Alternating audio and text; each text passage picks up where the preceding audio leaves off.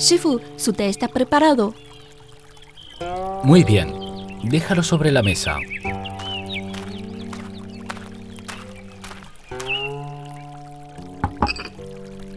Me retiro si me lo permite, Shifu.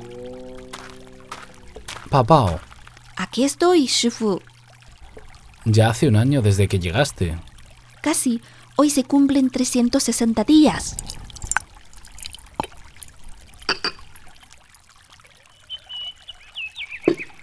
Has tenido un gran progreso en la técnica de preparar el té, Gracias por su elogio, Shifu. pero no viniste para aprender el arte del té. No te he enseñado nada de lo que realmente deseas aprender. Solo sigo sus instrucciones. Cuando te salvé en el campo de batalla, tú gravemente herida, me rogaste aceptarte como discípula y enseñarte las estrategias supremas para expulsar a los invasores y así vengar a tus familiares. No obstante, ya ha pasado un año y no has conseguido nada relevante. ¿Me guardas resentimientos? Shifu, usted me dio una segunda vida. ¿Cómo puedo guardarle rencor?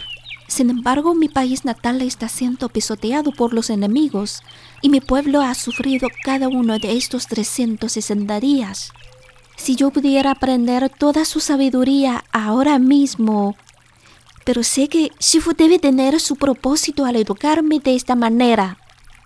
Efectivamente, lo que voy a enseñarte es el fruto de la sabiduría de la civilización milenaria de China, que contiene estrategias complejas, cambiantes y extraordinarias. Es un arma única e invencible. Sin embargo, sabes que la espada tiene doble filo.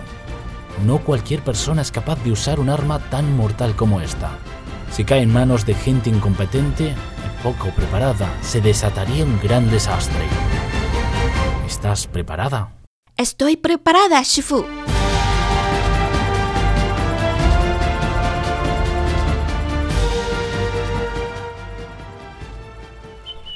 A través del té que me sirves, puedo ver que tu carácter se ha forjado bien. Ya es hora de permitirte descodificar las 36 estrategias chinas. Las 36 estrategias chinas. Exacto. ¿Sabes algo de las 36 estrategias chinas? Solo sé que se trata de una de las obras más famosas y maravillosas de la ciencia militar de la antigua China.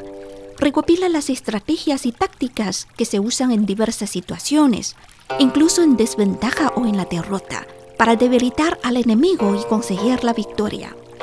Las estrategias que cita esta obra no solo se han aprovechado en las guerras en la historia china, sino que también se aplican en las contiendas de otros países y abarca incluso otros ámbitos sociales. Conozco algunos nombres de las estrategias que suenan geniales, como cruzar el mar a plena luz de día sin ser visto, matar con una espada prestada, crear algo a partir de la nada y estrategia de autolesión. Pero no tengo idea de qué se trata concretamente. Algunos de estos nombres se originan de la historia china, algunos son antiguos términos militares y otros modismos muy conocidos por los chinos. Las 36 estrategias chinas aprovecha I Ching, otro libro maravilloso de la cultura china en sus explicaciones. ¿Puedes resumir la idea de I Ching en una frase? Déjeme pensar. Debe ser la relación de oposición y unidad entre el yin y el yang. El yin y el yang están presentes en todos los aspectos de la vida. Las cosas que parecen opuestas son en realidad aspectos de una unidad. Pueden transformarse y cambiar su relación.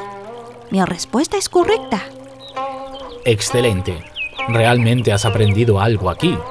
En el campo de batalla, lo fuerte y lo débil, lo regular y lo irregular, lo ofensivo y lo defensivo, lo suyo y lo nuestro, lo falso y lo real, lo activo y lo pasivo. Todos estos factores opuestos pueden transformarse y alternarse por medio de ingeniosas maniobras. Sobre la base de esta filosofía, las 36 estrategias chinas realizan simulaciones de los cambios tácticos. En cuanto a la explicación y la utilización de cada una de ellas, se requiere que las estudies y las descubras por ti misma. Uy, qué complejo es. No sé si seré capaz de dominarlas. No te preocupes. Interpretaré los textos originales de cada una de las estrategias empleando casos reales, tanto de la historia como del mundo actual. Incluso mi magia representará ante tus ojos los momentos históricos más importantes para que los comprendas y estudies más de cerca. Creo que una chica tan talentosa como tú será capaz de dominarlo todo. No defraudaré su confianza. Shifu, el autor de una obra de arte militar tan grande como esta debe ser un estratega prestigioso. Muchos investigadores creen que su autor fue el general Han Taoji de la dinastía meridional Liu Song, que existió entre los años 420 y 479. Han se relacionó con las 36 estrategias chinas por primera vez en el registro histórico de la dinastía Qi del Sur, cuando Wang Jingze dirigió las tropas rebeldes para acercar el palacio real al expresar que, según el señor Han Taochi, retirarse es la mejor estrategia cuando no eres capaz de ganar. El líder insurgente dedujo que el emperador y sus hijos habían abandonado la capital. ¿Oh, verdad?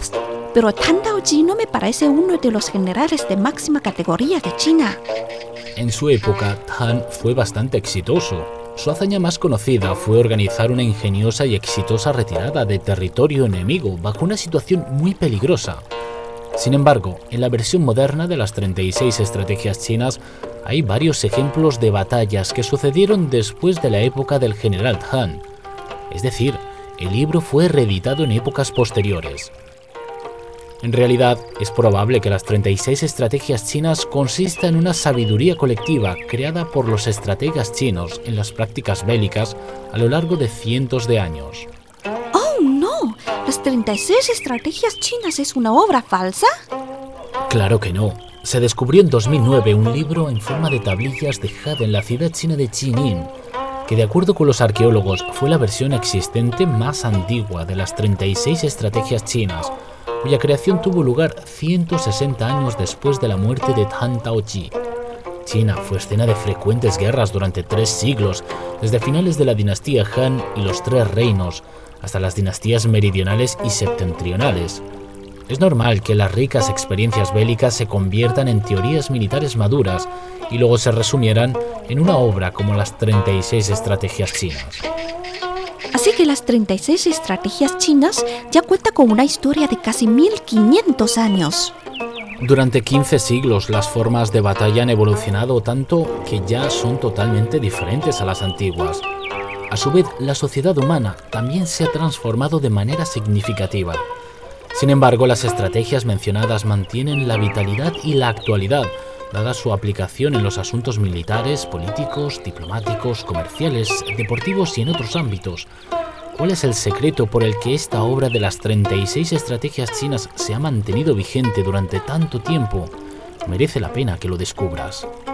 Ya no puedo esperar. Voy a aprenderlas todas y con las estrategias ya dominadas podré salvar a mi pueblo y a mi país. Papao, debo advertirte otra vez que las estrategias son simplemente medios. Si los medios se usan para objetivos injustos, hasta las estratagemas más sutiles están condenadas al fracaso. Si bien en el campo de batalla el arte de la guerra se basa en el engaño, la persona debe actuar con honestidad en la vida. Nunca utilices las estrategias en crímenes para lastimar a gente inocente. Grabaré sus palabras en mi corazón.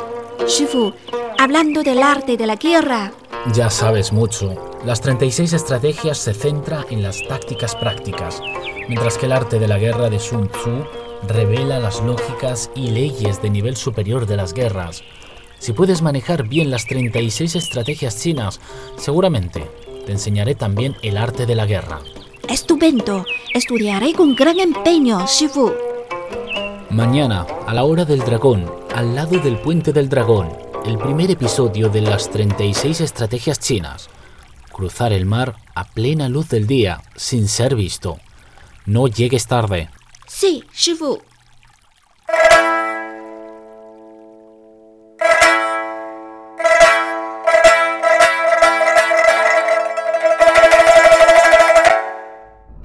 Las 36 Estrategias Chinas, una producción de Onda China.